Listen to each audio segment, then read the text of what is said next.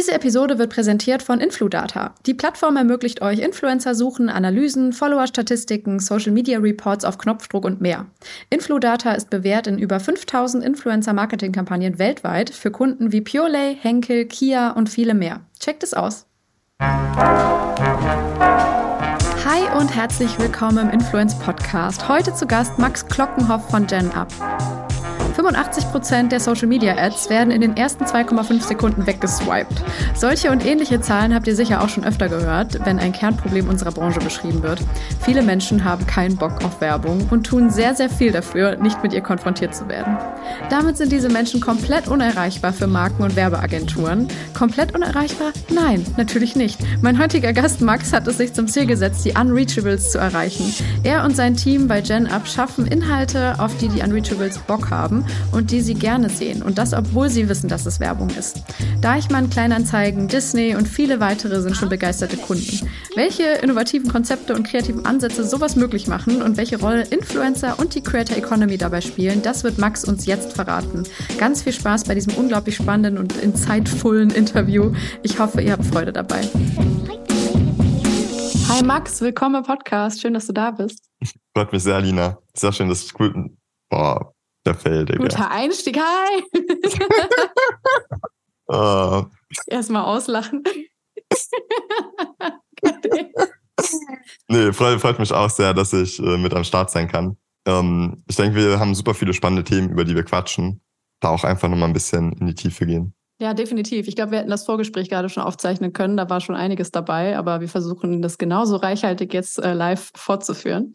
Ähm, ich habe überlegt, wie man eine Einstiegsfrage formulieren könnte und wollte irgendwie mit deinem Alter anfangen. Hast du das Gefühl, dass dir das schon irgendwie raushängt, so immer positiv altersdiskriminiert zu werden? Hm, ja, Altersdiskriminierung ist ja schon, schon so gewissermaßen so ein Ding. Ne? Also ich fand es damals ein bisschen mehr als jetzt. Ich meine, ich bin jetzt 24 Jahre alt. Das ist auch nicht mehr so diese, ey, du bist irgendwie, kaum der 17-Jährige, der auf irgendeiner Konferenz so rumlaufen würde und I don't know, wo sich jeder so denkt, so, ey, was machst du hier? ähm, na, also das ist jetzt eigentlich gar nicht mehr so das Ding, finde ich. Aber es ist natürlich schon was, wo man immer so hört, so, ey, ich hab so jung gegründet und so, so crazy, etc. und so risikobereit. Und ich find's cool und ich denke mir auch so, ey, jeder macht einfach so sein Ding. Ich denke mir aber auch gleichzeitig, ich meine, Elias, mein Mitgründer zum Beispiel, der ist 21 Jahre alt. So, das ist nochmal nochmal ein Stück weit crazier, was, was Alter mit angeht.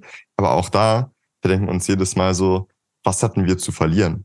Ne? Also, wir saßen irgendwo in Kinderzimmer mit rum äh, bei uns, wir hatten keine Fixkosten und Leute sprechen die ganze Zeit von Mut.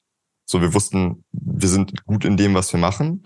Aber wenn wir wirklich über Mut sprechen, so, dann denke ich viel eher an an irgendeinen 40- oder 50-Jährigen, der eine Familie hat, zu ernähren hat, der Fixkosten hat, etc. Und wo es halt wirklich darum geht, so, ey, wenn das reinscheißt, dann bin ich echt am Arsch. Das ist für mich eher der Mut, anstatt zu sagen, ich bin jung, ich habe noch nicht viel zu verlieren, aber ich habe super viel zu gewinnen. Deshalb ähm, lass doch was Cooles machen, lass doch was verändern, was mich, äh, was mich selbst in dem Sinne gestört hat. Weil daher kommen wir ja unter anderem, dass wir super viel konsumiert haben, dass wir da nochmal in die Tiefe gegangen sind, uns ehrlicherweise auch beim Zocken kennengelernt haben, irgendwie vor sieben Jahren oder sowas um den Dreh. Und das, das ist nochmal eine ganz andere, andere Geschichte. Ich glaube, da kannst du gefühlt einen eigenen Podcast drüber machen. Long story short, ähm, wir hatten uns, bevor wir gegründet haben, einmal gesehen. Das zweite Mal beim Notar, äh, dann stand äh, Jen mit drin. Wow. Und das ist natürlich was, also ich glaube, die meisten Leute, die auch zuhören, die werden sich jetzt denken, what the fuck, so was ist los mit euch?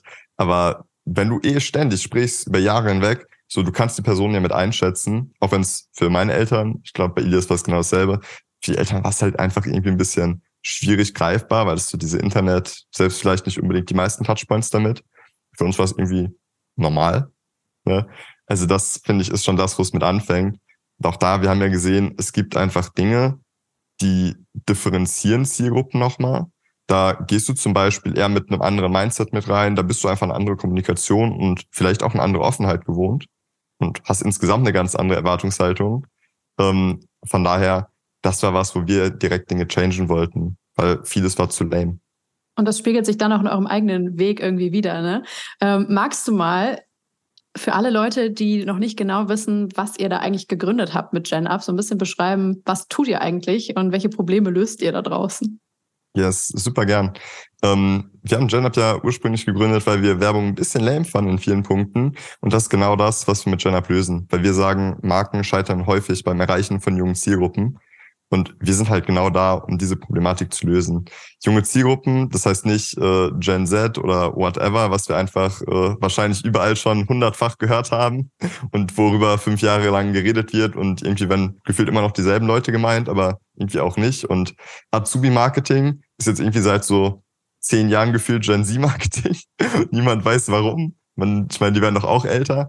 Von da haben wir halt gesagt, das ist irgendwie ein bisschen bisschen lame. In vielen Fällen ist in meinen Augen auch vorbei an dem, was Marken wirklich wollen.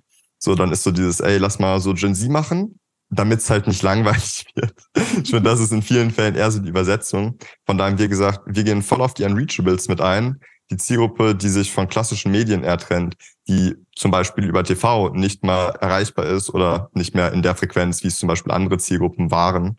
Das bedeutet, du hast nicht mehr dieses Top-Down-Ding, sondern du hast viel, viel eher dieses Dialog-Ding, Thema Augenhöhe, Thema andere Kommunikation, miteinander ins Gespräch kommen und vor allem auch, ich sag mal, ja, viel, viel mehr Eigenbestimmung, zu sagen, juckt mich dieses Video oder swipe ich weiter?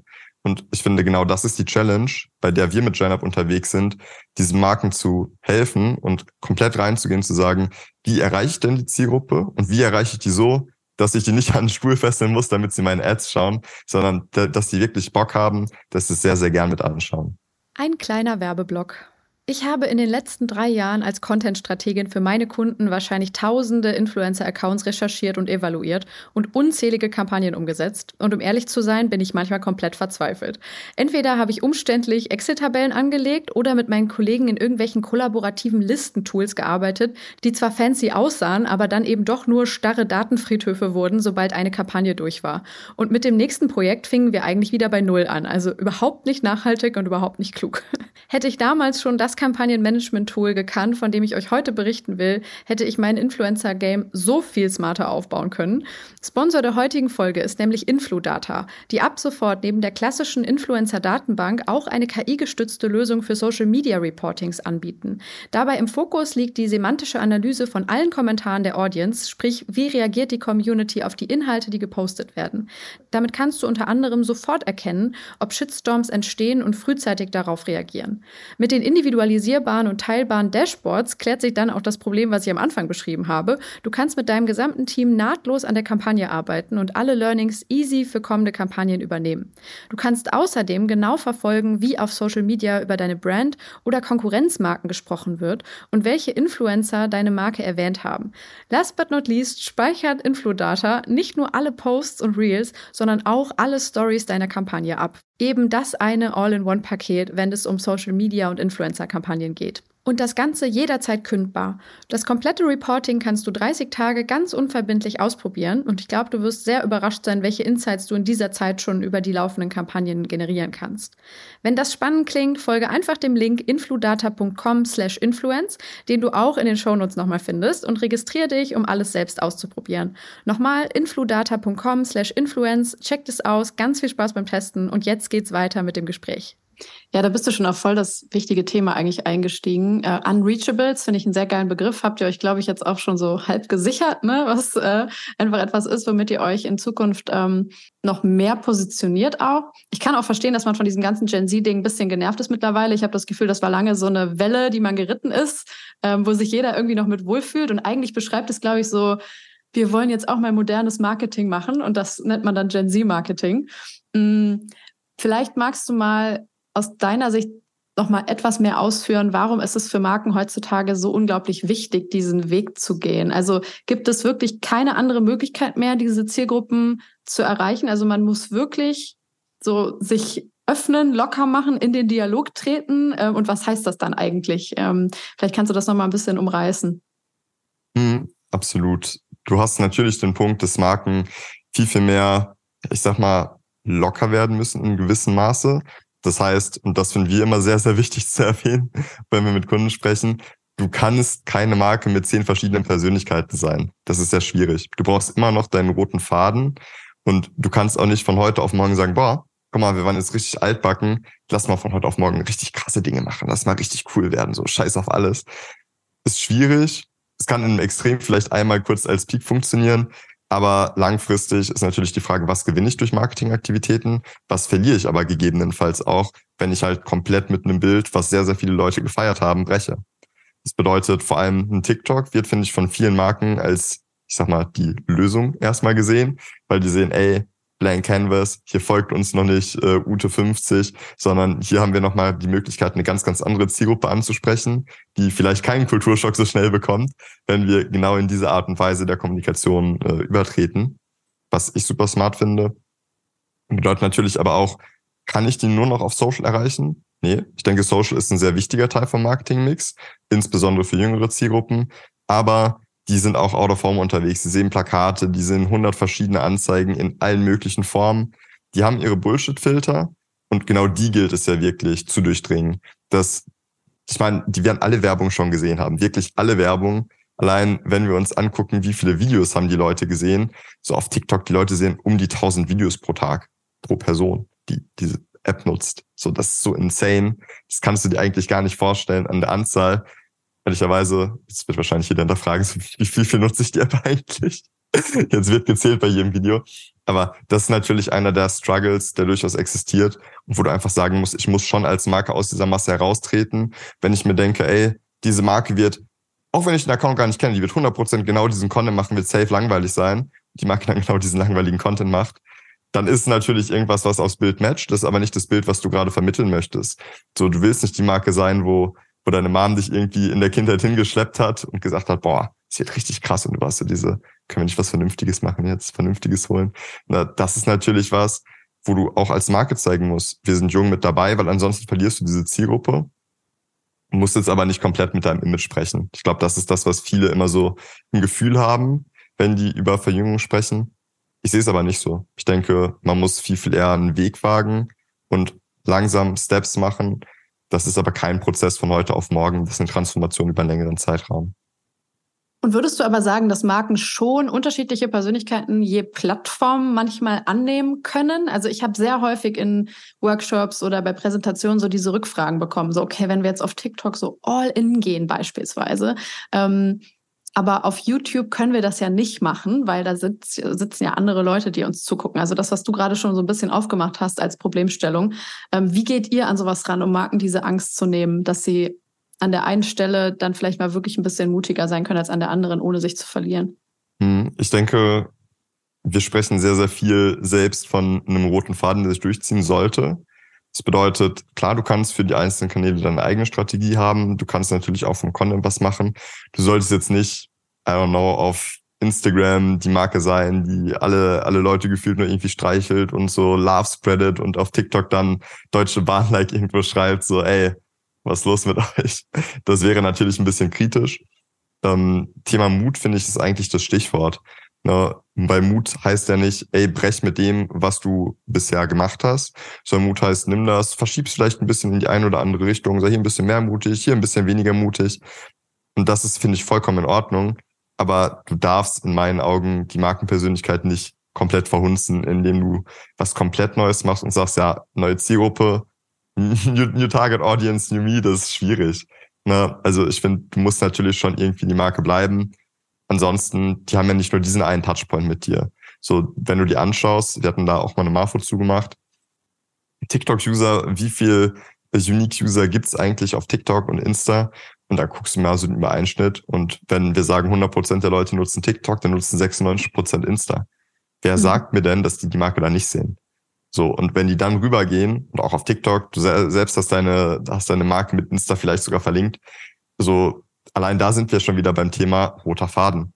So, sonst solltest du vielleicht deinen Account wirklich nicht verlinken, wenn du denkst, wir machen da irgendwie zwei komplett verschiedene Welten und Persönlichkeiten mit auf.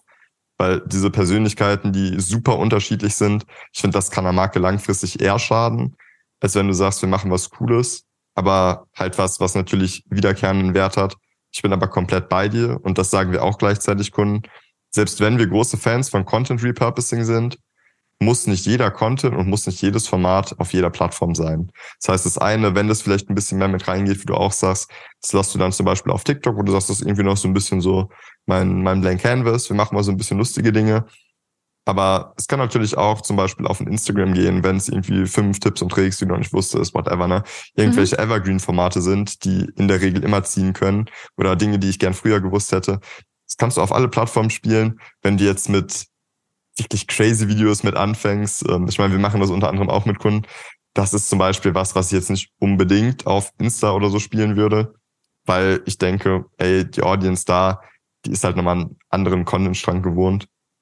Aber es kommt halt auf der Plattform mit an und du siehst, es ist immer noch die Marke, es hat immer noch diese Grundwerte.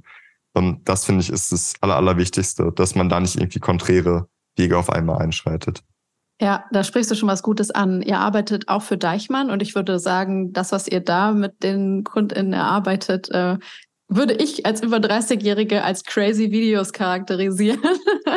ähm, wie ist es da? Also wird das auch jemals auf Instagram zu sehen sein? Ich kann es mir fast nicht vorstellen, weil es doch wie eine sehr für eine TikTok-eigene Audience irgendwie ausgestaltete äh, Kreativroute wirkt. Aber äh, genau, führt das gern mal aus. Wie seid ihr da rangegangen und wie entstehen solche Videos und werden dann auch gemeinsam mit den Kundinnen erarbeitet? Hm, also ganz, ganz grundlegend finde ich, ist es erstmal sehr wichtig zu sagen, dass Deichmann extrem offen ist. Also auch wenn man bei denen einen Podcast mit, reinhor mit reinhorcht, die gehen sehr, sehr stark mit rein mit, wir wollen uns verjüngen. Also erstmal überhaupt diese Offenheit mitzubringen, zu sagen, dass wir sowas crazy-mäßiges machen. Ähm, das finde ich ist extrem, extrem wichtig. Aber auch da wird sowas, vielleicht, vielleicht müssen wir es wirklich als O-Ton oder so mit reinbringen. Weil Machen ansonsten wir. ist, glaube ich, ist, glaube ich, schwer greifbar. Ähm, genau, aber dass wir zum Beispiel solche Videos nehmen und auf Instagram spielen, würde ich at the moment nicht sehen. Es gibt durchaus äh, Fälle, wo wir halt sagen auch, ey, guck mal, das, warum nicht recyceln, warum nicht auch zum Beispiel auf den YouTube Shorts oder ähnliche Plattformen noch mit hochladen. So, du kannst eigentlich nur gewinnen. In vielen Fällen funktioniert das sehr, sehr gut. Und da siehst du auch diesen Zielgruppen-Match. Ähm, wir hatten das auch bei anderen Kunden, wo wir gemerkt haben, so, ey, wir wollen jetzt junge Leute erreichen, sollen wir nochmal einen Extra-Com machen für junge Leute? So, what the fuck, Digga? So, nein. Also, wenn du dich so aufsplitten musst, dann, dann ist das eh schon die falsche Art und Weise. Ähm, stattdessen lieber zu schauen, was sind vielleicht Potenziale, die übereinstimmen können, wo du ein Format hast, was durchaus frisch ist, was die Zielgruppe mit abholt, aber auch natürlich die bestehende Zielgruppe nochmal mit anspricht.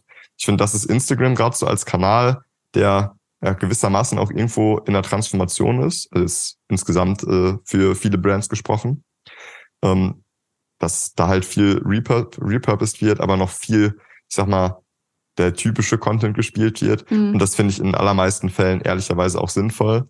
Du hast viele, viele Dinge, die man übernehmen kann, in vielen Fällen ehrlicherweise auch übernommen werden. Thema Pacing von Videos, ne? Es sieht alles so ein bisschen schneller. Man muss sich mit anpassen. Ein Thema Puls der Zeit ist, ist auch noch was, was wir da wahrscheinlich gleich irgendwie mit aufgreifen sollten.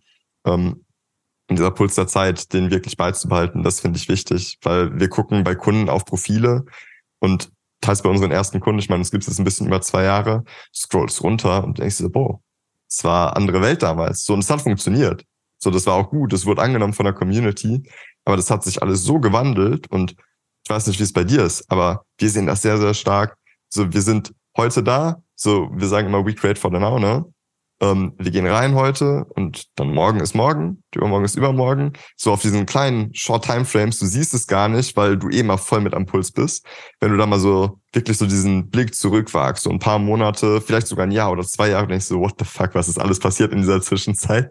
Aber du mhm. merkst es gar nicht so aktiv, wie es sich shiftet, weil du es einfach machst. Ja, absolut. Ich scrolle manchmal so durch meine gesavten Videos von vor anderthalb Jahren oder so. Und da sieht man schon, äh, wow. Und ich glaube, wenn ich bis drei Jahre zurückgehe, dann wird mich das noch mehr umhauen. Auch was für Creator damals noch am Start waren. Und ich wette, dass es sogar noch ein, teilweise ein bisschen langsamer und anders produziert war, als wir es heute schon sehen. Ähm, also alles hat sich wahnsinnig beschleunigt. Und was du ja auch gerade angesprochen hast, geht immer mehr auch in der Markenkommunikation Richtung mh, hm, so Short-Term-Trends, Talk of Town Topics, sage ich mal. Also irgendwie so, es schwappen immer mal wieder Dinge hoch. Manche Formate haben eine längere ähm, Halbwertzeit, finde ich, aber so Themen, die dann wirklich nur in diesen zwei Wochen gerade so voll aktuell sind. Irgendwie jeder greift es auf, jeder erzählt es weiter, interpretiert es auf eine andere Art und Weise, ob jetzt Creator oder Brands, ähm, gewisse Formulierungen oder ähm, Sketches oder Sounds vor allem. Also ich habe zum Beispiel gerade die ganze Zeit dieses Fick dich, ich bin Krebs äh, Sound-Meme, das du bestimmt auch irgendwie im Kopf hast. Ne? Ich meine, wer baut sowas? Aber plötzlich ist es überall. Ähm, muss ich vielleicht gleich auch mal einspielen, damit die Leute überhaupt wissen, was es ist. Fick dich, ich bin Krebs. Ähm, und ich könnte mir aber denken, okay, in drei Monaten nobody knows anymore und es hat einfach keine Relevanz mehr. Ne? Also wie findet man immer wieder diesen Sweet Spot von was ist jetzt gerade relevant und wo kann meine Marke Teil der Konversation sein und demonstrieren, wir verstehen, was ihr gerade in euren Feeds habt und wir möchten Teil davon sein. Ähm, das ist ja wirklich ein Fundament eurer Strategie an sehr vielen Stellen, habe ich das Gefühl, ne? wenn man beobachtet, wie ihr mit den Marken arbeitet. Genau, das ist richtig. Ähm, wir schauen immer auf Mikro- und Makrotrends tatsächlich. Weil vieles, ehrlicherweise, was sich für Marken auch eignet, sind Makrotrends. Beispiel, du siehst Straßenumfragen mit an. Ja. So, Klappt immer. wo, wo, wo, wo, wo kommt das Ganze? So, das war auf YouTube vor fünf Jahren schon ein präsentes Ding. Mittlerweile, es wird übersetzt auf die Plattform, es wird übersetzt auch für viele eigene Brands nochmal, die gesagt haben, ey, ich nehme dieses Grundformat, ich muss jetzt nichts komplett neu schaffen, aber ich interpretiere es nochmal anders. Oder ich habe nochmal einen kleinen anderen Ansatz, ich habe eine andere Hook, ne, whatever. Und dadurch entwickelst du zum Beispiel ein Format weiter. Das kann eine der Sachen sein, weil actually so irgendjemand in den USA wird es ziemlich sicher gemacht haben. Vielleicht sogar in Deutschland. Also man muss nicht alles komplett von Scratch an erfinden. Es geht, finde ich, eher darum zu sagen, du bist early on mit dabei. Und wenn du eine coole Idee hast, go for it. Setz das Ganze mit um, teste das Ganze mit an. Das ist extrem wichtig. Und auch wenn wir über Trends sprechen, ich meine, Short-Term-Trends wie dieses Fick dich, ich bin Krebs. Na, das dominiert halt einfach die For You-Page, weil ich bin bei dir. So in drei Wochen wird das so ein römisches Reich sein, ne? So, das mhm. ist dann auch schon wieder, das ist kurz gespawnt und dann war es wieder weg. Und das heißt natürlich auch, wir brauchen Agilität. Agilität, woraus resultiert das Ganze? Wir haben bei uns gesagt, wir brauchen das Ganze nicht nur in unserer eigenen Bubble, weil die Plattformen werden immer besser darin, uns genau diesen Content zu zeigen, den wir sehen wollen. Ob es bei mir jetzt auf TikTok irgendwelche, irgendwelche crazy Memes sind oder auf Instagram Singapur. das spam mich permanent voll davon, weil ich das cool finde.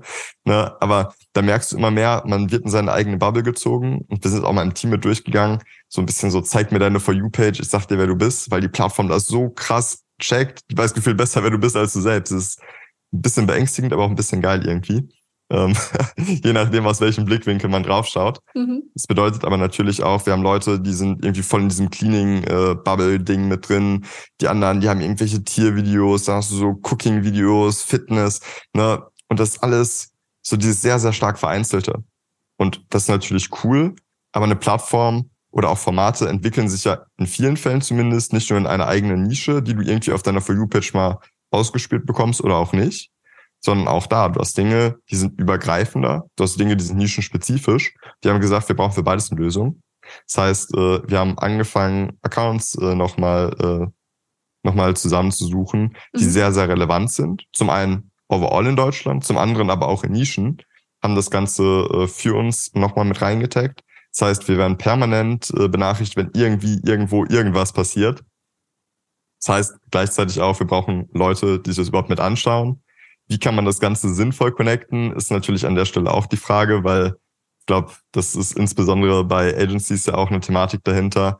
Ey, du hast Leute da, cool, aber wer bezahlt diese Zeit, die da mit reingeht, sich das alles anzuschauen, am besten gefühlt 24-7? Ähm, will man das überhaupt am Ende des Tages? Wir haben für uns gesagt, naja, ist doch eigentlich ein ganz smartes Ding, das zu connecten mit Themen wie zum Beispiel Community Management, weil da geht es ja auch darum, am Puls der Zeit zu sein. Warum machen wir das Ganze nicht so für unsere Kunden und schauen, ey, da passiert was, mit welcher Wahrscheinlichkeit werden Dinge zum Beispiel viral gehen?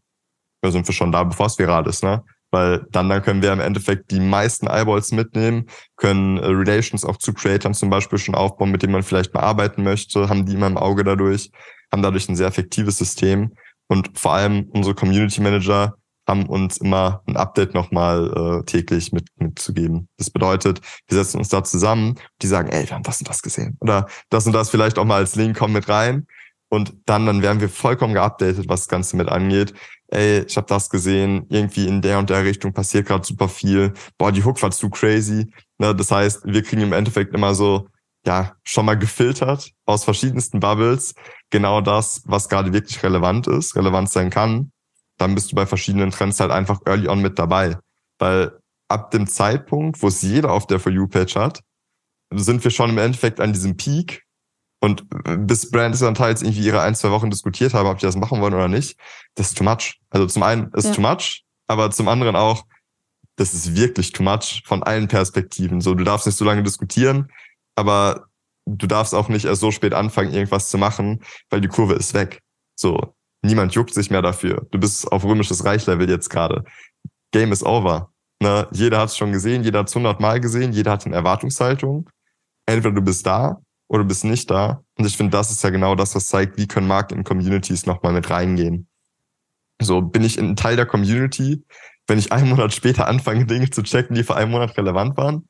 Nein. Bist du, bist du irgendwie Corporate, Corporate Casten so. Es juckt nicht.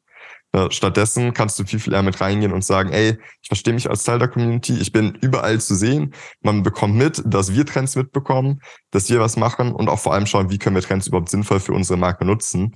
Weil das ist, finde ich, was, was sehr, sehr nervig ist bei super vielen Brands. Vor allem am Anfang von Plattformen wie einem TikTok. Mittlerweile finde ich es irgendwie nicht mehr so schlimm oder ich bekomme es nicht mehr mit, weil zu viel Content da ist und zu wenig Crap ausgespielt werden kann, je nachdem. Hast du wirklich so dieses, ja, schreib jetzt in meinen Redaktionsplan mal Trend. So, wird schon irgendwie was sein. Ja, wer sagt mir, dass es sinnvoll ist? Wer, wer sagt mir, dass du damit was anfangen kannst? Ist es skalierbar, Trend in seinen Contentplan zu schreiben? Nein, ist es nicht. So, dann bist du nicht die Marke, die anfängt zu erzählen, sondern bist du die Marke, die versucht, sich irgendwo rumschubsen zu lassen und einzufügen, selbst wenn es vielleicht echt unangenehm sein könnte. Das bedeutet, auch da ist nochmal ein Umdenken erforderlich zu sagen, wir brauchen Evergreen Content. Und wenn wir was sehen, was richtig geil ist, was knallt, wo wir als Brand reingehen wollen, Power. Wirklich mhm. komplett mit rein. Also immer eine Mischung im Grunde, ne? Und man muss sich auch ein eigenes Standbein aufbauen, sozusagen. Also ein Grund. Gesundes Verständnis. Warum Leute zu mir kommen, auch eigene Formate entwickeln. Genau, also ab dem, ab dem Zeitpunkt, wo du von Trend A nach Trend B hüpfst, ist langweilig. So, ist auch schwierig irgendwo. Weil ja. du bist ja nicht die Marke, sage ich mal in Anführungszeichen, sondern Leute checken ja auch, ey, du bist irgendwie Trendhopper von 500 verschiedenen Seiten. Gleichzeitig natürlich aber auch, was darfst du als Marke machen? Thema Urheberrecht äh, einfach mal in den Raum geworfen. Ich glaube, da kannst du 80 Prozent der Dinge, die du machen können, wollen würdest, Sowieso wieder in die Pfanne treten. Ja. Du sagst, ja, da ist ein Sound. Ich bin ehrlicherweise auch nicht der größte Freund von irgendwelchen Soundvideos. So, ich finde das viel, viel geiler, einfach eine Botschaft mit reinzubringen, sagen, wir machen jetzt cooles Storytelling. Entweder wir haben irgendwas Abgewichstes, irgendwas Lustiges, ne? Ähm, es passiert irgendwas, ich habe irgendeine Botschaft, die ich überbringen muss und nicht diese, ja, lame Musik einfach und dann vielleicht irgendwie so ein bisschen Text mit drin. Weil das ist es nicht. Das ist nicht das, was ich schauen möchte. Das ist nicht das, wo ich sage, ich baue irgendwie eine Beziehung zur Marke mit auf, zu den Personen hinter der Marke, zu dem, was die Marke erzählt, ich meine, warum machen denn Brands ihre, ihre TVC-Spots? Ne? Warum gehen die denn damit mit rein? Ja, wir wollen Geschichten erzählen. Ja, warum auf Social nicht? Warum willst du auf Social irgendein lames, lames Dance-Video machen, ohne dass es irgendwas mit deinem Unternehmen zu tun hat? Und wir hatten da teils schon, äh, schon irgendwelche Workshops oder so in die Richtung, wo wir gefragt haben, warum macht ihr das denn eigentlich? Ja, wir brauchen halt Video so. Ach so, Okay, das ist aber nicht, nicht, nicht der way to go. Würdest du da, würdest du da Paid Ads draufgeben? Lieblingsfrage. Nee, gar keinen lieber Fall. nicht. Ja, dann, dann hör auf mit der Scheiße. Lass es lieber. Also wir sind sehr, sehr große Freunde von Paid, was sowas mit angeht. Ja, das also heißt, also generell, ihr ladet Videos dann auch auf dem Kanal hoch und unterstützt sie damit oder wie ja, sieht das aus? Ja. Es, es ist für uns in, es ist eigentlich der smarteste Hebel, den du als Marke hast in allermeisten Cases. So, du gehst mit rein, auf TikTok ist arschgünstig, auf Instagram auch, wenn du mal schaust, was steckt dahinter, was steckt an Produktion mit drin, an Agency, an internem Personal und so. Da merkst du ganz, ganz schnell, da ist echt ein ganzer Kostenberg mit hinter. Und dafür, dass du am Ende 10.000 Views organisch generiert hast, so, ey, ist cool, Props. Aber irgendwie ist dein CPM immer noch ziemlich hoch. Lass mal lieber gucken, dass wir lieber vielleicht das raten wir tatsächlich auch proaktiv, lass mal lieber zwei, drei Assets weniger machen dafür Media in die Assets geben, weil das wird am Ende das sein, was euch langfristig glücklicher macht, was euch vor allem Ergebnisse bringt. Weil du kannst noch so viel Content machen, es ist als Brand faktisch schwieriger als als Creator. So, Creator heulen schon teils rum mit, ja, also ist schwierig, keine Reichweite. Ja, Bro, 100 Leute machen dasselbe, weil die alle gesehen haben, es funktioniert und man kann was machen. Und als Brand sehen die Leute, ah ja, nicht die schon wieder. Habe ich schon auf 100 Plakaten gesehen, ist bestimmt nervig. Und umso wichtiger ist es ja, aus der Brand an sich herauszukommen. Wir haben nochmal Testings gefahren. Boah, jetzt äh, kommt, kommt eine kleine Schätzfrage an dich. Ähm, wir haben Testings gefahren, wir haben ein Video genommen von einem Creator für eine Brand. Wir haben das Video über den Creator-Account hochgeladen. Alles normal. Und wir haben genau dasselbe gemacht. Das Einzige, was wir geändert haben, Caption, alles gleich, ne? Video, alles gleich, Werbebotschaft, alles gleich. Aber die Werbung kam relativ früh. Und wir haben halt einfach gesagt, naja, spielen wir es mal über den Brand-Account. Ändern wir einfach mal den Absender davon. Mhm. Und was glaubst du, was hat sich an Werten geändert? Also an Likes beispielsweise? Hm, ich würde jetzt mal schätzen, der Creator hat schon mehr bekommen. Was wie, nicht so? Wie viel, wie viel? Boah, jetzt schwierige Frage, aber. Mal X sozusagen, wie viel mehr? Ähm, boah. Boah, ich könnte mir schon vorstellen, dass es viel ist, aber ich will jetzt auch nicht zu viel sagen. Ich könnte mir vorstellen, so das 20, 30-fache? 20, 30 wäre ein bisschen too much, aber schon so okay. das Achtfache. Acht, oh Gott, jetzt aber allein das zeigt das schon. Drüber. Gut, kommt vielleicht auf den Brand-Account an, der sehr klein ist. ist ja, okay, okay, auf dem Brand-Account, je nachdem kommt es auch drauf an. ja, da da gibt es ja auch so ein paar Marken, da kannst du alles hochladen gefühlt ja. mit Creator-Videos ähm, und egal was passiert, Leute sehen die Marke und die sind weg. Also ja. Okay, jetzt bin ich sehr ja. hoch eingestiegen, aber nee, gut. Es ist, ja, ich glaube, dieser persönliche Absender, ich habe auch das Gefühl, dass der Algorithmus jeweils die Creator schon immer so ein bisschen, der gibt denen immer schon so eine Grundreichweite oder irgendwie etwas. Ich weiß nicht, ob du mehr darüber weißt, aber es ist schon, wirkt so, als hätten die halt ihren Stamm, den sie am Ende schon abfrühstücken können. Das ist jetzt mal gemutmaßt. Hm, Sehe ich nicht so. Mhm. Um, ähm, ich höre es tatsächlich sehr, sehr häufig, so diese, ja, Algorithmus äh, nimmt uns als Brands auseinander, die wollen, dass wir Geld ausgeben. Ja, Bro, ich nehme aber auch einfach Paid-Geld und ich nehme dieses Paid-Geld und ich packe das aufs Influencer-Asset und auf dein Brand-Asset und dein Brand-Asset underperformt halt. So, ja, ja. das Creator-Asset ist mehr, äh, es ist in dem Sinne wertiger, in Anführungszeichen bewertet, weil Leute länger schauen, weil Leute interagieren. Normal wird der Algorithmus sowas eher pushen. Mhm. Das heißt aber nicht, dass du als Brand pauschal auf den Deckel bekommst. Mhm. Ähm, das heißt in meinen Augen auch nicht, dass du als Brand jetzt sagen musst, naja, nehmen halt einfach einen Corporate Creator, der, der so Alibi-Influencer wird. Das ist vielleicht auch nicht unbedingt die Lösung äh, für alle Probleme, die es da gibt. Stattdessen geht es eher darum, und das ist das, was wir häufig predigen, zu sagen, lass mal diese Debranding-Scheiße sein. Es wird von TikTok uns immer gepredigt, mich fuckt's ab. Es ist nervig, es ist, ist nicht richtig, ist aber auch nicht falsch. Aber während wir immer über Best Cases sprechen, dann sehen wir halt Brands wie beispielsweise in Duolingo. So, zeigt mir deine scheiß Eule ins nicht. Gesicht. Mehr ja. geht nicht. So, die sind überall, die gehen straight up rein. Aber was ist der Differenziator? Nicht, dass sie sagen, wir machen Debranding und unsere Marke darf niemand mitbekommen. Dann haben wir übrigens bessere Werte, weil die Leute halt nicht wegen der Marke abschalten. Cool. Dann finde ich, optimierst du auch falsche KPIs. So, dann bist du irgendwo bei, ja, guck mal, wir haben so ein paar Likes und so, ein paar Views. Niemand weiß, was wir machen, aber immerhin Likes und Views. Das ist aber nicht das, was du brauchst. Du brauchst eher Leute, die am Ende sagen, boah, geil, was ihr macht. Und wenn Duolingo zum Beispiel dahin kommt mit der Eule und irgendwas Verrücktes macht, äh, ich glaube, viele werden es gesehen haben, oder am Pro7 auf einmal anfängt, äh, irgendwo auf Beef zu gehen oder die Deutsche Bahn sich selbst aufs Korn nimmt, das sind Dinge, die wollen Menschen sehen. Das sind Dinge, da gehst du nochmal komplett anders etwas mit an. Das ist halt nicht der Stani-Content, den ich erwarten würde. Das ist das, wo die Brand sagt, ich komme aus mir raus.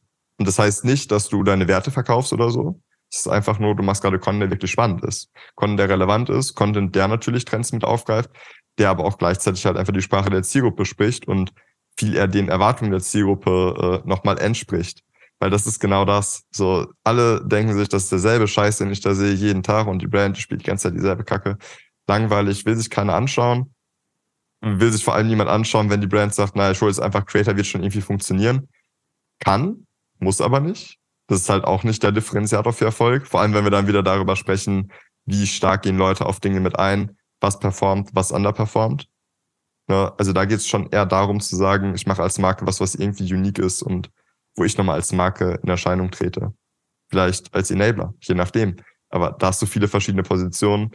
Es kommt auch auf die Marke drauf an. Aber das ist genau das, wo du als Marke dich differenzieren musst von klassischen Accounts, weil Create Like a Creator ist cool, Du kannst aber nicht sagen, be like a creator, weil das ist nochmal was anderes in meinen Augen. Du kannst Creator nicht eins zu eins kopieren. Du musst als Marke schon noch ein Stück weit was anders machen, weil die Erwartungshaltung an dich natürlich auch anders ist. Was denn zum Beispiel? Ähm, wenn wir jetzt über, über Beispiele sprechen, während irgendwelche äh, Creator die absoluten Lachkick-Videos machen oder ihre Vlog-Geschichten und Co. Als Brand erwarte ich das nicht von dir. Als Brand finde ich es ehrlicherweise auch nicht authentisch, wenn du das machst. Mhm. Genauso wenig finde ich es authentisch als Brand, wenn du deine Frage-Antwort-Formate machst äh, mit äh, Creatoren, die dann da sitzen und irgendwie buzzern sollen oder so, was sie da sehen. Ihr lasst euch mal in Ruhe damit. Ähm, das ist einfach nur, einfach nur wack. Du machst so gefühlt eine Game Show daraus, indem du sagst, naja, ich will jetzt zwei Leute, die irgendwie ein bisschen Reichweite haben, wird schon gehen. Ja, das ist nicht das, was ich von einer Brand erwarte. So, das ist auch nicht was, was ich von einem Marketing-Experten irgendwo erwarte oder irgendeinem Zuständigen. Das ist halt einfach wack. Und in der Regel sieht man das tatsächlich auch als Response von der Community, es funktioniert nicht. Und klar, du kannst Pay draufgeben und irgendwie mit äh, paar View-Zahlen flexen.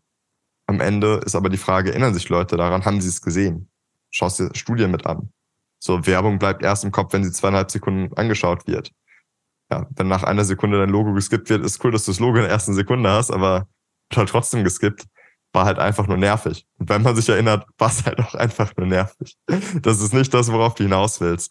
Viel, viel eher zu sagen, ich baue eine Beziehung zur Marke auf, die Leute finden die Marke cool und vor allem auch aus diesem, die Leute finden die Marke cool, folgt was, weil das ist, finde ich, das, was in vielen Fällen so ein bisschen zu niedrig irgendwo angesiedelt wird.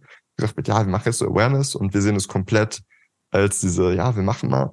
Und das finde ich schwierig. Hast du so diese Awareness-Performance-Dinge? So, ich weiß nicht, das auch häufig so siehst, aber mich, ich sehe es immer wieder so dieses, ey, jetzt machen wir Awareness und das klingt immer so wie, jetzt werfen wir Geld raus, jetzt machen wir Performance, jetzt holen wir wieder Geld mit rein. Aber so läuft's ja nicht. Ne? Es soll ja alles einen Sinn haben und zielführend sein im Marketing. Ähm, deshalb, da wird mich auch mal interessieren, wie siehst du das Ganze? Ja, ach, absolut. Ich finde, ähm, es ist immer häufig aktuell noch genauso, wie du beschreibst, dass wir uns total Upper Funnel bewegen und ähm, im Grunde versuchen, eine regelmäßige Konversation, die dann irgendwann auch in Markenbindung, Consideration und so weiter mündet, ähm, erstens aufzubauen und dann auch aufzuzeigen, weil das finde ich auch immer super spannend. Wie zeigt man dem Kunden, was für einen Wert jetzt dieser Kanal beispielsweise sowieso mhm. hat? Ich habe mhm. das Gefühl, es reicht häufig noch, die Reichweitenzahlen, die View-Through-Rates zu sehen, zu zeigen, guck mal, die Leute bleiben wirklich dran und wir haben ein cooles Follower-Growth oder so, in wenigen Monaten x 10.000 Follower gesammelt. Mm, aber wie sieht es dann tatsächlich langfristig aus? Ähm, ich glaube, das wird aktuell einerseits zu wenig von den Agenturen vorangetrieben, das zu zeigen, andererseits von den Kunden zu wenig nachgefragt und hinterfragt, weil erstmal alle happy sind, puh, wir haben es jetzt auf diesen Kanälen geschafft, einen neuen Ansatz zu fahren. Und ich glaube, wir verstecken uns alle noch manchmal so ein bisschen vor der Frage, was ist denn jetzt wirklich der Impact? Mhm. Gerade auch, weil wir doch noch wenig über konkrete Abverkäufe sprechen oder zu wenig auch messen. Was ist jetzt zum Beispiel mit der mm, mit der Markenwirkung passiert? Haben die Leute irgendwie andere Attribute, die sie mit uns verknüpfen durch diese Kommunikation? Haben sie eine andere Attitude? Sind sie more likely to buy something oder so, ähm, wenn sie über die Marke nachdenken? Ähm, das wird zu häufig noch verschlafen, glaube ich. Also alleine schon die Nullmessung am Anfang zu machen versus was ist eigentlich nach drei Jahren TikTok-Account passiert. Das ist so meine Beobachtung in mhm. der Praxis. Ich bin, ich bin voll bei dir. Deshalb, also ich finde es bei euch zum Beispiel richtig cool, dass ihr halt auch mit, mit Marfo-Ansätzen mit reingeht, ne? Ja. Falls halt auch einfach sagt, ey, wir müssen unsere eigenen Trackings bauen. Aber bei uns ist es nicht viel anders. Also wir schauen auch bei Kunden, wie können wir sinnvolle Daten ziehen genau. und Daten, die über, ey, wir hatten so und so viele Likes äh, hinausgehen. Ähm, wir hatten dazu auch mal lustigerweise eine Marktforschung gemacht, wo wir Leute gefragt haben, ey, glaubst du, dieses Video wird Leuten äh, in, deiner, in deiner Altersgruppe äh, gefallen? Oder welches Video fandest du am lustigsten? Weil das Video, was am lustigsten gefunden wurde, oder wo Leute sagen, ja, das wird den Leuten am meisten gefallen oder mir gefällt's am besten, ist nicht das Video, wo du am Ende most likely to buy bist. Und ich finde, allein das zeigt ja. Viralitätsfaktoren und Co. Schön, dass dein Video viral geht, aber was bewirkst du dadurch? Und ich denke in vielen Fällen ehrlicherweise, dass es gewissermaßen teils zu falschen Ansätzen verleiten kann, wenn du über Viralität um jeden Preis sprichst. Mhm. Ich finde es geil, viral zu gehen. Ich finde es aber umso geiler, mit sinnvollen Inhalten viral zu gehen, wo du am Ende halt auch sagst, ey, das hilft uns wirklich weiter und nicht wir pushen da irgendwelche Numbers, damit äh, Top-Management rüberschaut und sagt, wird schon so passen. Ne, viel eher zu schauen, was entwickelt sich bei den Menschen, wie interagieren Menschen, wie ist ein Sentiment dahinter. Aber natürlich, wir müssen auch auf Reichweiten und Co. mit achten, weil darauf basiert das Ganze. Ja, safe. Wie stehst du zum Community Management? Ich habe jetzt gerade bei dir schon rausgehört, dass du äh, grundsätzlich sagst, ey, voll positiv, da können Marken auch eine andere Seite von sich zeigen. Ich war so, ich würde sagen, vor ein paar Monaten noch eher auf dem Trip, dass ich dachte, boah, ich glaube, das erschöpft sich auch irgendwann. Jetzt gerade ist es so ein Hype-Train, gefühlt jede weirde, x-beliebige Marke auf einmal so kommt aus dem Nichts und man merkt, hat irgendwie so ihren Community Management Workshop gemacht und hat jetzt auch einen Menschen dafür abgestellt und der macht das jetzt. Ähm, ist auch noch super gefeiert. Mm, aber wie lange ist es wirklich geil? Ich könnte mir aber tatsächlich vorstellen, dass dadurch, dass es so nativ sich auf diesen, dieser Plattform wie jetzt zum Beispiel TikTok entwickelt hat, ähm, auch überschwappt auf andere Plattformen, schon etwas ist, was Marken langfristig tun werden und was irgendwann so dazugehört wie gutes Influencer-Marketing, so eine eigene Community-Management-Persona zu haben. Ähm, was ist so deine These? Hm, ich meine, Community Management kam jetzt ja ehrlicherweise nicht aus dem Nichts, ne? Das ist, finde ich, immer sehr diese essentiell. Art und Weise, weißt du, so dieses mhm. so voll, ich gehe auf andere Videos drauf. Ich bin nicht nur auf meinem Kanal und beantworte Servicefragen, sondern ich äh, bin proaktiver Akteur sozusagen in der Welt da draußen. Mhm. Ich finde, das Geile ist, du kannst ja auch auf deinem eigenen Kanal schon anfangen, echt cool zu sein als Marke, indem du halt nicht schreibst, ey, für, für deine Hilfe, Hilfe-Dinge, geh mir nicht auf den Sack, wende dich an den Kollegen auf auf Twitter oder so, keine Ahnung. Wir sind nicht dafür zuständig, lass mich mal in Ruhe. Das ist ja nicht der Kommentar, den du lesen willst. Ne? Servicefragen sind natürlich das eine. Ich finde, du musst auch nicht jeden Kommentar beantworten, der, I don't know, zwei Herzen runterschreibt, so korrekt, so, danke. Aber ich finde es viel, viel wichtiger, Inbound-Präsenz zu zeigen. Aber wenn wir über Hebel sprechen, finde ich es Outbound ein riesen crazy, crazy, crazy Ding, wo du mit drauf eingehen kannst weil du bist bei verschiedensten Accounts, du kannst wachsen. Ich meine, wir machen es ja auch für unsere Kunden. Ne? Ähm, du kannst sehr, sehr stark wachsen. Wir sehen aber umso mehr, und ich finde, das ist sehr, sehr spannend, dass du es auch, äh, auch genauso wahrnimmst, dass mehr Marken in dieses Game mit reinkommen.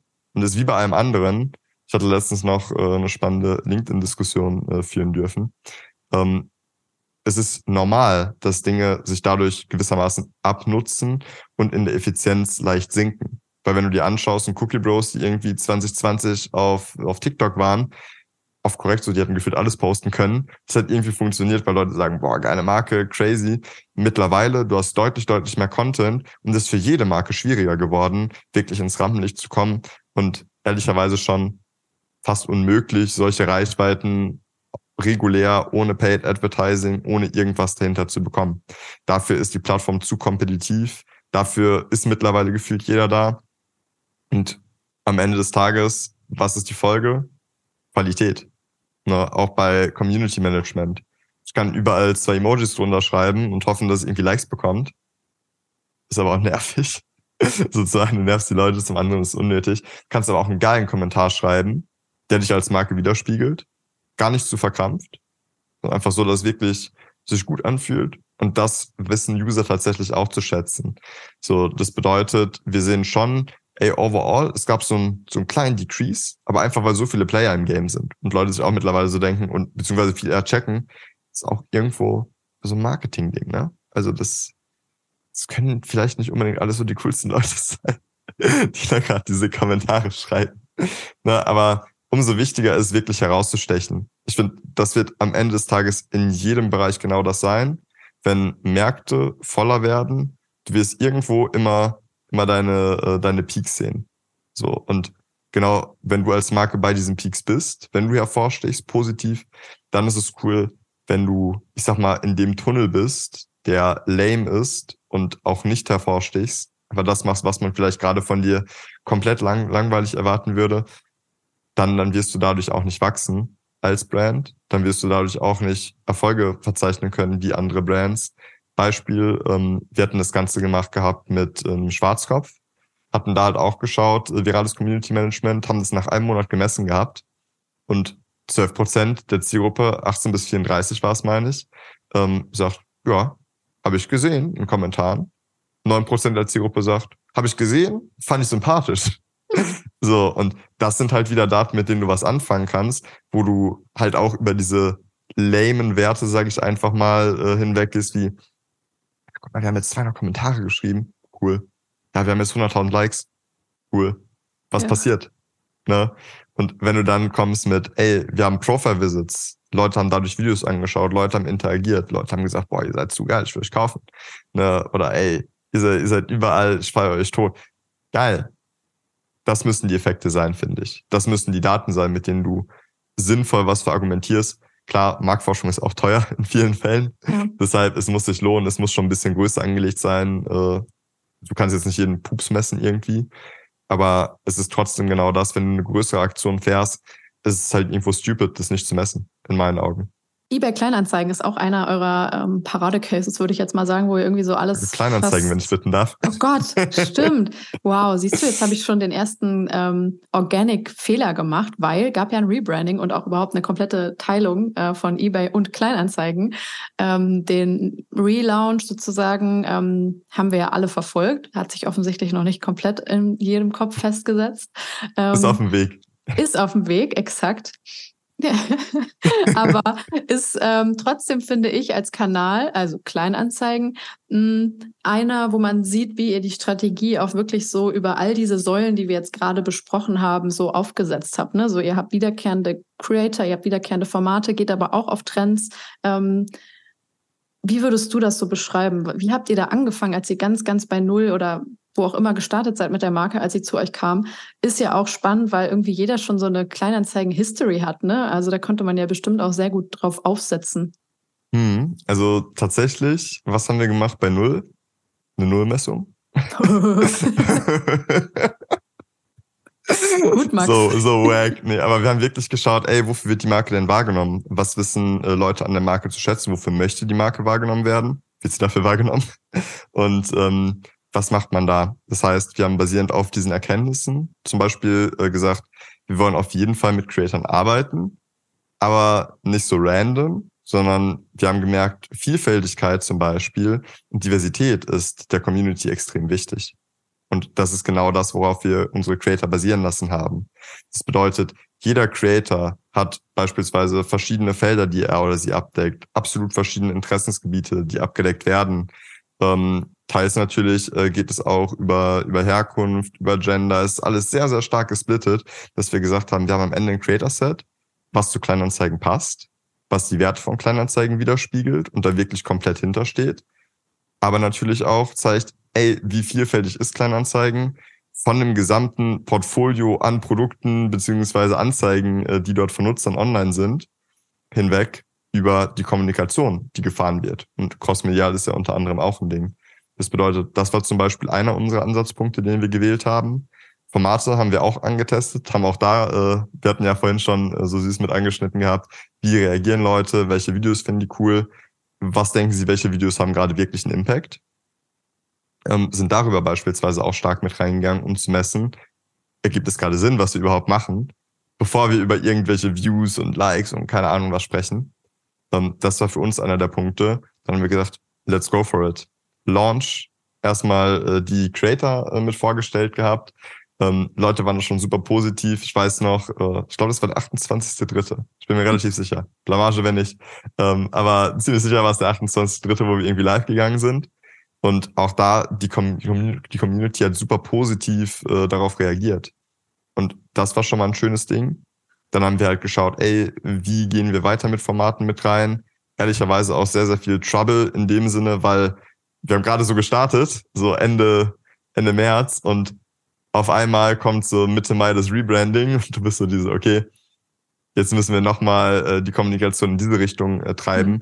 Und ich denke, also jetzt vor allem heute am Tag, wo wir es aufnehmen, wir sprechen über äh, Dinge wie Rebranding, TikTok, AdWord Shortlist. Uh.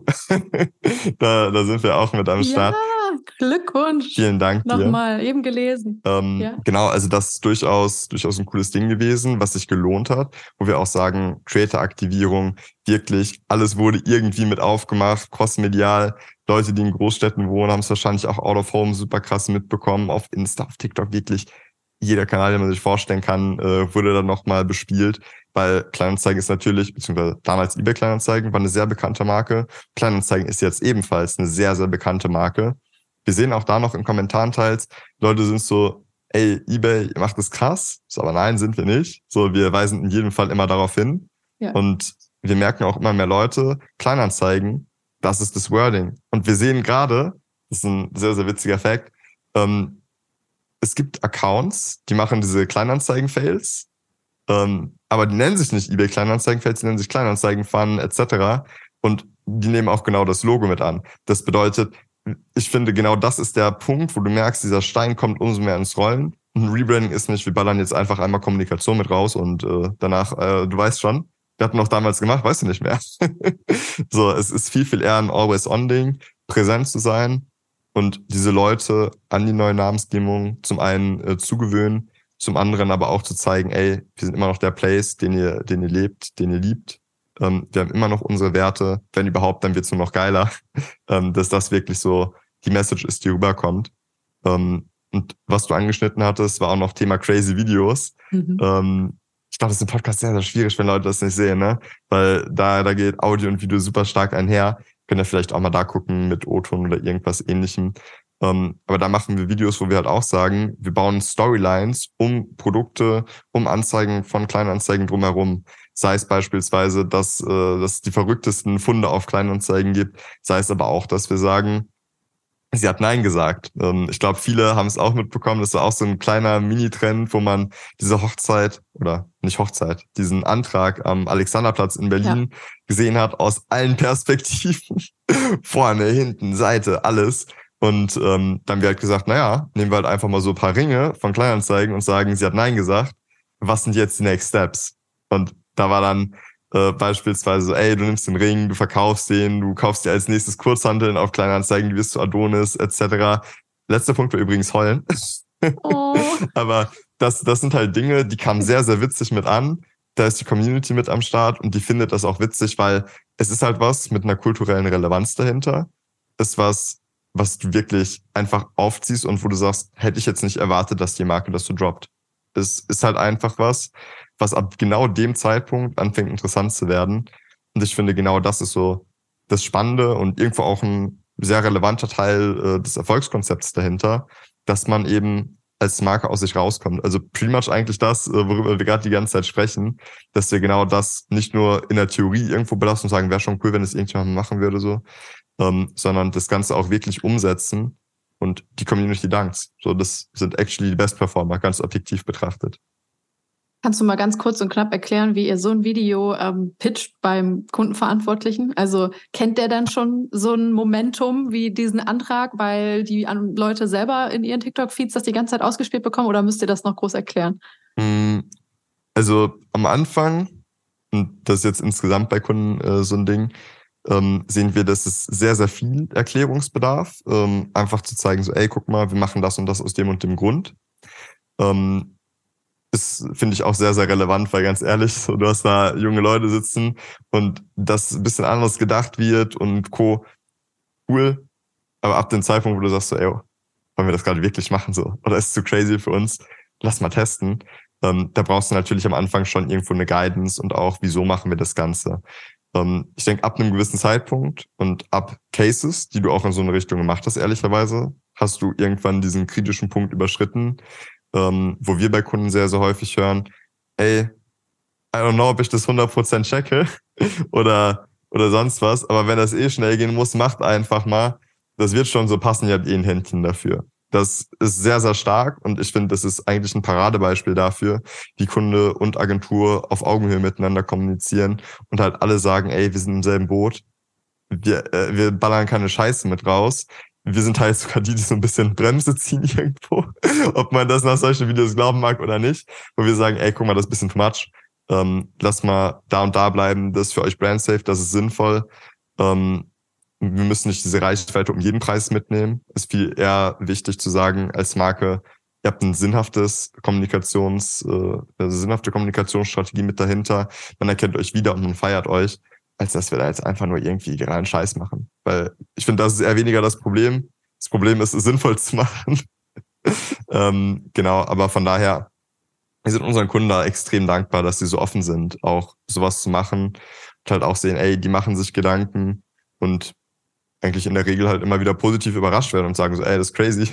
So, vielleicht am Ende auch sagen, ey, ich weiß immer noch nicht, aber, aber cool, das funktioniert. Lass mal weitermachen. Ja, ich glaube, man merkt einfach, dass langsam auch eine neue Generation so einzieht, ne? Oder auch ähm, die Leute insgesamt einfach offener geworden sind und auch bereit sind, Kontrolle abzugeben in allen Abteilungen und äh, im Marketing eben bei vielen, vielen Brands ähm, ist das doch sehr, sehr schön für uns Agenturmenschen, dass äh, da ja dieses vertrauensvolle Arbeiten auf Augenhöhe irgendwie noch mehr zur Entfaltung kommt. Das äh, sehe ich auch so. Wundervoll, Max. Ähm, zum Ende eines jeden Interviews wird jeder Gast gefragt, wer sind deine persönlichen Influencer? Also du treibst dich sehr viel auf diesen äh, ganzen Plattformen rum. Ähm, muss jetzt auch gar nicht TikTok relevant sein, could be anything. Also ich habe in letzter Zeit auch viele Podcaster eingeworfen, so Leute, denen ich einfach folge und deren Inhalt ich regelmäßig konsumiere. Wen würdest du da nennen? es gibt super viele gute Influencer. Ähm, was mich in vielen Fällen fasziniert, privat, als auch, ich sage jetzt mal aus dieser Social-Viralitätsbrille heraus, ist ein Trend, den ich immer weiter erkannt habe.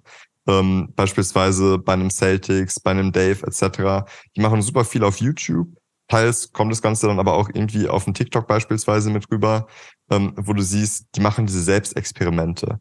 Und ich finde, genau das ist was, wo du extrem viel zeigst, extrem viel Einblicke in Dinge geben kannst, aber auch vor allem extrem viel einfach anders machst. Und du sagst, ey, ich komme auf irgendeine crazy Idee, ich baue da was herum. Und ich finde das teils auch äh, sehr inspirierend, da einfach mal mit reinzuschauen, sehen, ey, was machen die? Challenges etc. Was vielleicht ist so ein sind das auch Selbstexperiment? Kannst du das mal beschreiben? Also, was passiert dann da? Ähm, Selbstexperiment, äh, du schaust zum Beispiel, wie ist das im teuersten Land der Welt oder Trade up, äh, ich fange mit einem Euro mit an oder Bleistift okay. oder so und äh, ich muss mich irgendwie zu einem Lambo oder so hochtraden, whatever, irgendwas in diese Richtung, ja. ähm, wo du einfach so schaust, ey, was ist möglich, was auch möglich, wenn du eine Kamera auf Leute richtest, ehrlicherweise. Aber ähm, ja, sowas zum Beispiel, ne? Oder ich mache, ich ziehe einen Monat Gym durch, äh, was sind, was sind potenzielle Results? Mhm. Ja, also Geil. halt einfach Dinge, wo du sagst, ich gehe so ein bisschen irgendwo ans Limit von dem, was man typischerweise machen würde. Aber genau das finde ich umso spannender, weil das ist halt nicht dieser random Content, wo du sagst, naja, ich habe den jetzt irgendwie schon aus 20 verschiedenen Perspektiven gesehen, sondern das ist in vielen Fällen noch irgendwo unique. Heißt nicht, dass mich jedes Thema anspricht, aber es ist durchaus was, wo ich sage, ey, das ist ziemlich geil, das bringt nochmal eine andere Perspektive mit auf Dinge. Mhm. Und zum Abschluss machen wir noch ein bisschen Prognosentalk. Ich würde jetzt mal gerne so ein bisschen in eine konkrete Richtung da schon denken. Mhm, wir haben ganz am Anfang mal geschrieben, als wir über das Interview gesprochen haben, so unter der Prämisse, TV ist dead und die Leute wenden sich sowieso irgendwie woanders hin. Glaubst du, dass diese Art der Kommunikation, die wir jetzt besprochen haben, so Dialog, irgendwie zeitgeistige Kommunikation auf Augenhöhe, schon auch rüberschwappen kann in die klassischen Medien von früher, also auf Print und TV. Ich glaube, in Out of Home hat man es teilweise schon mehr. Wie ist da so dein Gefühl für die Zukunft? Was können wir da erwarten? Mhm, ähm, super spannendes Ding. Ich denke, zum einen die Formate sind teils nochmal anders. Ne?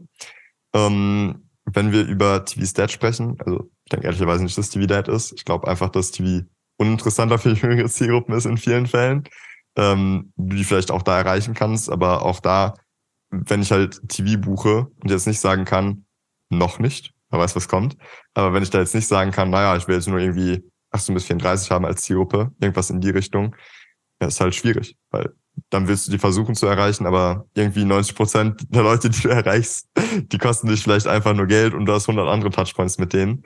Je nachdem. Das ist natürlich auch was, was wir in einem Marketing-Mix irgendwo betrachten müssen. Ähm, ja, was kannst du noch machen? Du kannst auf YouTube gehen, im Endeffekt da äh, das ganze Programmatic mit einbuchen, ähm, smart reingehen. Da wird ja auch super viel mit TVC-Spots tatsächlich gearbeitet. Ja, cool, dass die halt unskippable sind. Ne? Also gute, gute View-Through-Rate. Ähm, ja, so ein bisschen Fernseheffekt finde ich manchmal. Und das ist ehrlicherweise auch ziemlich langweilig. Es gibt aber natürlich auch in dem Punkt äh, Disruptoren, wo du einfach merkst, andere Brands probieren es vielleicht ganz, ganz anders haben auch ein ganz anderes Markenauftreten als, äh, ich sage jetzt mal, Established Brands und bringen dadurch zum Beispiel auch nochmal ein bisschen neuen Schwung mit rein in solche Dinge. Die sind ja auch immer mehr es werden zum Beispiel so Mini-Social-Trends teils mit aufgegriffen. Ich denke aber at the moment noch immer, dass das Ganze sehr getrennt zu betrachten ist. Zumindest vergleichsweise. Also es ist nicht so, dass du jetzt sagst, aus dem Social Asset ein TVC ist eher so, TV ist immer noch so das, wo super viel gespendet wird und dann wird es halt mal zu Social rübergebracht, entweder wirklich so als so ein toter Spot, damit wir halt auch das Ganze irgendwie auf Social spielen können oder lass mal verlängern, aber irgendwie geil machen. So, da sind wir dann zum Beispiel die, die du vielleicht fragst. Ähm, aber das ist natürlich was, was auch nochmal ja, ein Trend werden könnte. Werden sollte vielleicht auch. Fand ich spannend. Lass uns da mal drüber sinnieren äh, zu einer späteren Stunde. Perfekt. Ich danke dir, Max, für dieses wundervolle, insightvolle Gespräch und ähm, ja, danke, dass du dabei warst. Vielen Dank dir. War ein mega, mega spannendes Gespräch und ich glaube, da gibt es super viel, was man irgendwie daraus mitnehmen kann an Sichtweisen von uns beiden und an dem, was sich auch daraus ergeben hat. Deshalb, ich würde sagen, einfach als Ende, lass mal geilen Scheiß machen. Lass mal schauen, dass wir die Werbung wieder ein bisschen frischer gestalten und da auch wirklich neuen Wind mit reinbringen. Yes, yes, yes. Das war das Gespräch mit Max. Ihr findet alle Links zu meinem Gast und auch zu den Themen, die wir besprochen haben, wie immer in den Show Notes.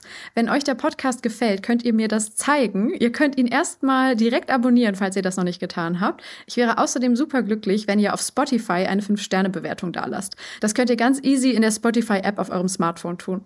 Kommt gut durch die Woche und bis zum nächsten Mal. Bye, bye.